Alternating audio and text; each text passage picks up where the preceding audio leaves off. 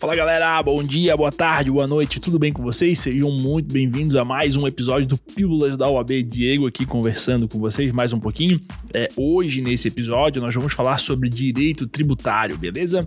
São aí acho que quatro questões ou cinco bem tranquilas de resolvermos, mas bom para acelerar e para é, afinar o cérebro aí, né, cara? A gente vai repetindo, repetindo, repetindo, até que aquilo se torna um padrão dentro da nossa cabeça e a gente não esquece mais, beleza? Para te ajudar nessa repetição, nessa formação de padrões dentro da tua cabeça, você já sabe, mas não custa lembrar, temos aí os nossos cursos, beleza? Várias horas de muito aprendizado por um valor extremamente acessível, tá? Você pode parcelar, tá? Os links tá tudo aqui na descrição do nosso desse episódio, tá? Se é, por enquanto, né, hoje na data de hoje tem pronto o curso de penal e curso de trabalho, mas na sequência vai sair o curso de civil e aí constitucional e todos os outros que a gente vai vai programar, tá bom? São cursos aí voltados tanto para a primeira quanto para a segunda fase, no viés de construir a tese na tua cabeça e você não esquecer mais essa bagaça, tá bom? Fica o convite também para você seguir a gente no Instagram, bastante importante você dar essa força pra gente aí. Todo dia tem um conteúdo muito bacana para você, tá bom? Mas vamos lá para o nosso episódio. Direito tributário, então, pessoal. Vamos lá. Questão número 1. Um. Com base no sistema tributário nacional, assinale a alternativa correta. Letra A. A contribuição de melhoria é um tributo de competência exclusiva dos estados federados. Tá errado, beleza? Porque não é exclusiva, é competência concorrente, tá? Artigo 145 da Constituição nos diz que a União, os estados, o Distrito Federal e os municípios poderão instituir os seguintes tributos. Inciso 3 contribuição de melhoria decorrente de obras públicas, tá? Então, competência concorrente. Letra B. As taxas podem ser instituídas pela União, estados e Distrito Federal e municípios. Aqui bem corretinha, tá? Artigo 145 também só que daí é o inciso 2. A União, os estados, o Distrito Federal e os municípios poderão instituir os seguintes tributos. Inciso 2.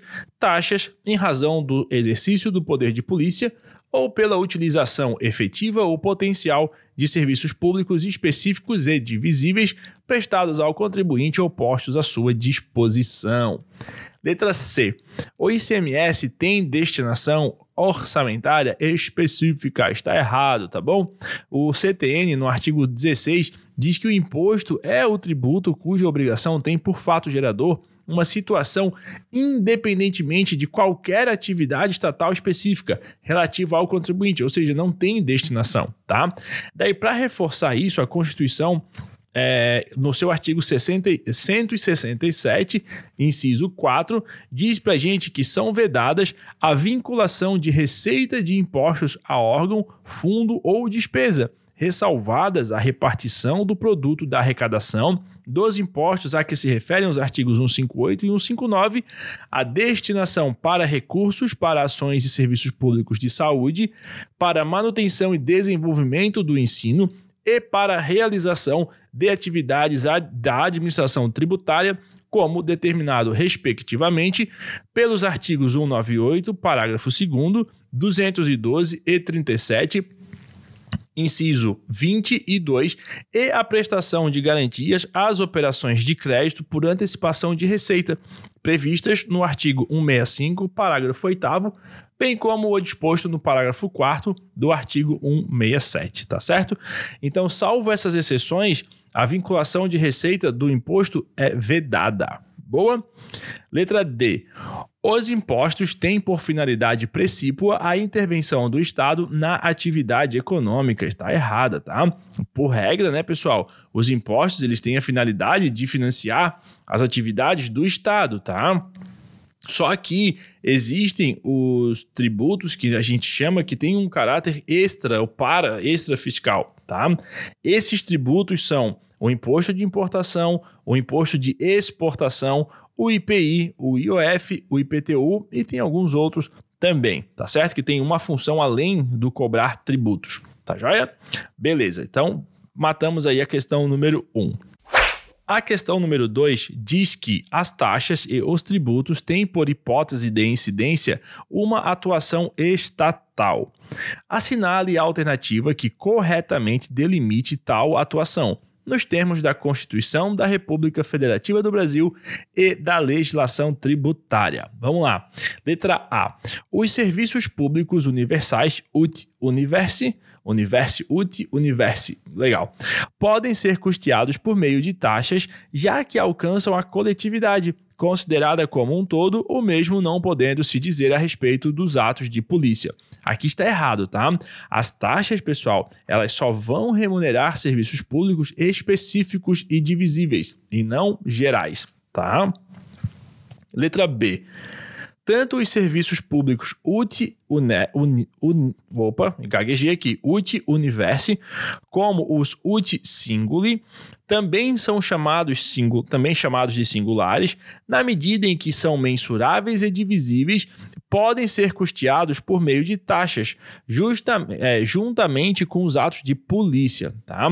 Aqui, galera, é os tá errado, tá? Isso aqui mas é o seguinte, ó, lá no artigo 77 do CTN diz que as taxas cobradas pela União, pelos estados, pelo Distrito Federal ou pelos municípios, no âmbito de suas respectivas atribuições, têm como fato gerador o exercício regular do poder de polícia ou a utilização efetiva ou potencial de serviço público específico e divisível prestado ao contribuinte ou posto à sua disposição. O parágrafo único encerra dizendo que a taxa não pode ter por base de cálculo ou fato gerador idênticos aos que correspondam a imposto, nem ser calculada em função do capital das empresas tá bom? Além disso, é o seguinte, ó, essa tal de UT Universe que significa que é caráter universal, né? Ou seja, não podem ser custeados por taxas apenas por impostos, tá? O que é de caráter universal. E o que é de caráter individual, que é o UT Singuli, esses sim podem ser custeados por taxas, tá bom? Letra C. Somente os serviços públicos específicos, por serem de utilização individual e mensurável, podem ser custeados mediante taxas de serviços, ocorrendo o mesmo com os atos de polícia, que devem ser específicos e divisíveis para serem custeados mediante taxas de polícia. Tá correto, tá? Esse é o artigo 77 do CTN que a gente acabou de ver na, na alternativa anterior. Letra D. A atuação da estatal suscetível de ser custeada mediante taxa é aquela que se refere indiretamente ao contribuinte, tal como uma obra pública que causa valorização imobiliária, aumentando o valor de mercado dos imóveis localizados em suas imediações. Aqui está errado, pessoal, né? Porque esse conceito aqui é um conceito, aliás, isso é a contribuição de melhoria, tá certo? Porque assim, olha só, é uma pegadinha isso aqui. A letra D diz: ó, a atuação estatal suscetível de ser custeada mediante taxa é aquela que se refere indiretamente ao contribuinte, tal como uma obra pública que causa valorização imobiliária, aumentando o valor de mercado dos imóveis localizados em suas imediações. Se tu vem desavisado, isso aqui tu anota como correto, mas não. A questão está falando de taxa. E isso que foi lido aqui é melhoria, tá? Aí o artigo 81 fala, olha só, a contribu do CTN, tá? A contribuição de melhoria cobrada pela União, pelos estados, pelo Distrito Federal ou pelos municípios, no âmbito de suas respectivas atribuições, é instituída para fazer face ao custo de obras públicas de que decorra valorização imobiliária, tendo como limite total a despesa realizada e como limite individual o acréscimo de valor que da obra resultar para cada imóvel, beleza? Questão número 3. A empresa Merposa SA cumpre regularmente as suas obrigações fiscais, especialmente aquelas de natureza acessória. Assim, apresentou no prazo exigido pela legislação, em 30 de junho de 2003, a declaração de contribuições e tributos federais, informando o montante devido e recolhido a título de imposto de renda nos três primeiros meses de 2003. 2003, marca essa data. Em 30 de janeiro de 2010, sete anos depois, recebeu um auto de infração exigindo um valor a maior do que havia declarado e recolhido. A esse respeito, é correto afirmar que o auto de infração é. Vamos lá. Letra A. O auto é válido, já que, de acordo com o artigo 173, inciso 1 do CTN, o Fisco Federal dispõe de cinco anos a contar do exercício seguinte para efetuar o lançamento. B. O auto é improcedente, pois já se operou a decadência em virtude do disposto no artigo 150, parágrafo 4 do CTN. Letra C.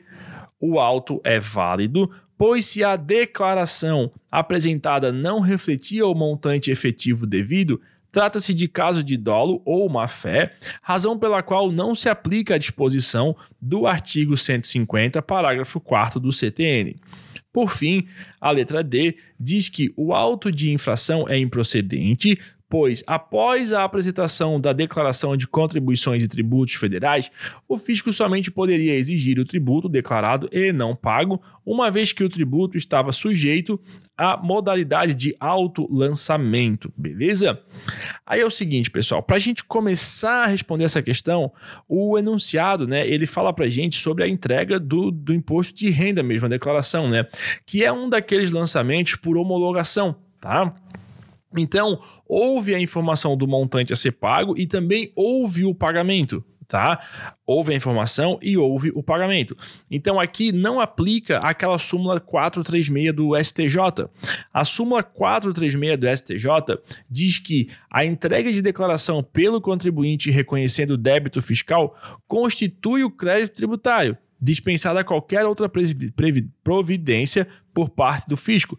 Tá, beleza, constitui, só que ele já pagou também, então já era, morreu ali, tá? Então, por esse motivo, o crédito tributário, é, ele não foi, né, constituído, porque é, não foi constituído, tá, pessoal? Porque, olha só, porque não, não teve a, a, o auto de infração e tudo mais, tá? Porque daí o artigo 150, parágrafo 4 que o, a questão fala, ele diz assim, ó, o lançamento por homologação, que ocorre quanto aos tributos cuja legislação atribua ao sujeito passivo o dever de antecipar o pagamento sem prévio exame da autoridade administrativa, opera-se pelo ato em que a referida autoridade tomando conhecimento da atividade assim exercida pelo obrigado, expressamente a homologa. Beleza. O parágrafo 4 diz que, se a lei não fixar prazo para homologação, será ele de cinco anos a contar da ocorrência do fato gerador. Expirado esse prazo sem que a Fazenda Pública se tenha pronunciado, considera-se homologado o lançamento e definitivamente extinto o crédito, salvo se comprovada a ocorrência de dolo, fraude ou simulação tá? Então, dessa forma, pessoal, como só houve auto de inflação em 30 de 10 de 2010, não tem o que a Fazenda Pública fazer, porque a, a, a, decadência já rolou em 30 de junho de 2009, tá? Então, a correta é a letra B, improcedente, pois já se operou a decadência em virtude do disposto no artigo 150, parágrafo 4 Questão número 4, que é a última, tá? Ela diz assim, ó: Em cumprimento de diligência na sede da gráfica Impressões de Beta, empresa beneficiária de imunidade quanto aos impostos e incidentes sobre sua atividade de impressão de periódicos, fiscais da Fazenda, Fazenda Estadual apreenderam notas e livros fiscais sem terem apresentado mandado judicial com a, previ com a previsão da medida. Com base nesse cenário, assinale a alternativa correta no que tange a condução dos agentes do fisco. Letra A. A ação não apresenta qualquer ilegalidade, conformando o ato regular de fiscalização, representando um poder-dever da administração. Letra B. A ação é ilegal, pois a legislação que rege a fiscalização tributária não se aplica àquelas que gozam de imunidade tributária. Letra C. A ação é ilegal, pois para o cumprimento da diligência era imprescindível a apresentação de mandado de segurança. E letra D, a ação não apresenta qualquer ilegalidade, já que a função de fiscalização é ilimitada, tendo em vista a supremacia do interesse público, tá? Seguinte, pessoal, para responder essa questão, vamos lá no artigo 195, que diz assim, ó: Para os efeitos da legislação tributária, não tem aplicação quaisquer disposições legais excludentes ou limitativas do direito de examinar mercadorias, livros, arquivos, documentos, papéis e efeitos comerciais ou fiscais dos comerciantes industriais ou produtores ou da obrigação destes de exibi-los. Aí o 194, parágrafo único, diz assim: ó, a legislação a que se refere este artigo aplica-se às pessoas naturais ou jurídicas, contribuintes ou não, inclusive as que gozem de imunidade, imunidade tributária ou de isenção de caráter pessoal, tá? Calma aí. Súmula 439 do STF. Estão sujeitos à fiscalização tributária ou previdenciária quaisquer livros comerciais, limitado o exame aos pontos objetivos da investigação, tá? Aí, pessoal, temos um HC que fala assim, ó, inadmissibilidade de apreensão de livros contábeis e documentos fiscais realizada em escritório de contabilidade por agentes fazendários ou policiais federais sem mandado judicial por violar o princípio da inviolabilidade domiciliar, porém podem apreender livros contábeis no estabelecimento, beleza? Então não confunde isso tudo com aquela súmula 323 do STF, que diz assim, ó, é inadmissível a apreensão de mercadorias como meio coercitivo para pagamento de tributos, tá? Ou seja, na questão diz apreenderam notas e livros fiscais, tá? Ou seja, não se trata não se trata aí de meio para obrigar pagamento de tributos. Então, a ação, a ação ela não apresenta qualquer ilegalidade, tá joia? Então era isso, pessoal. Nosso bate-papo de hoje sobre direito tributário encerra por aqui. Agradeço aí a sua audiência e reforço aquela, aquele convite, né, para você conferir o nosso Instagram, confere os nossos cursos, reforça o teu estudo. A prova tá bem longe ainda, então dá tempo de tu se é, se munir aí de material e de tudo mais para passar nessa prova de uma vez, beleza? Pessoal, grande abraço e até mais. Tchau, tchau.